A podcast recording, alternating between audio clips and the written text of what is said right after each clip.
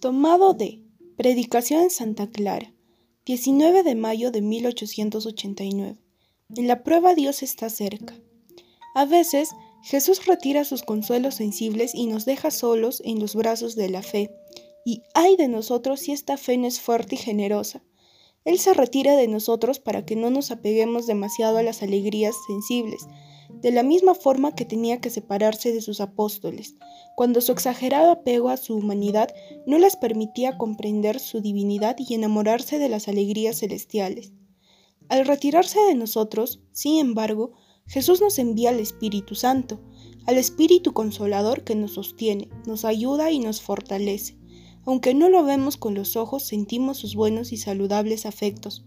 Cuando el Espíritu Santo nos ve decaer en nuestra debilidad, prontamente se infiltra en nuestro corazón, con santas inspiraciones, con luces celestiales e impulsos interiores.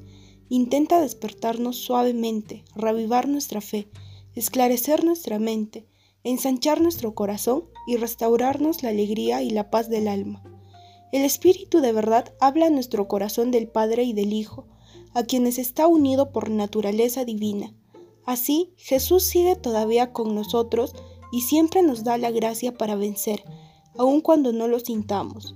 A veces nos podemos encontrar sin ganas de seguir luchando, o hasta podemos sentir gran repugnancia por esforzarnos a ponernos, otra vez, en buen camino. No debemos dejar que estos sentimientos nos desanimen, ya que es precisamente en estos momentos que Jesús nos quiere probar y hacernos obrar únicamente por la fe. Es este hilo de fe que nos debe salvar y que Jesús recompensará con muchísima generosidad.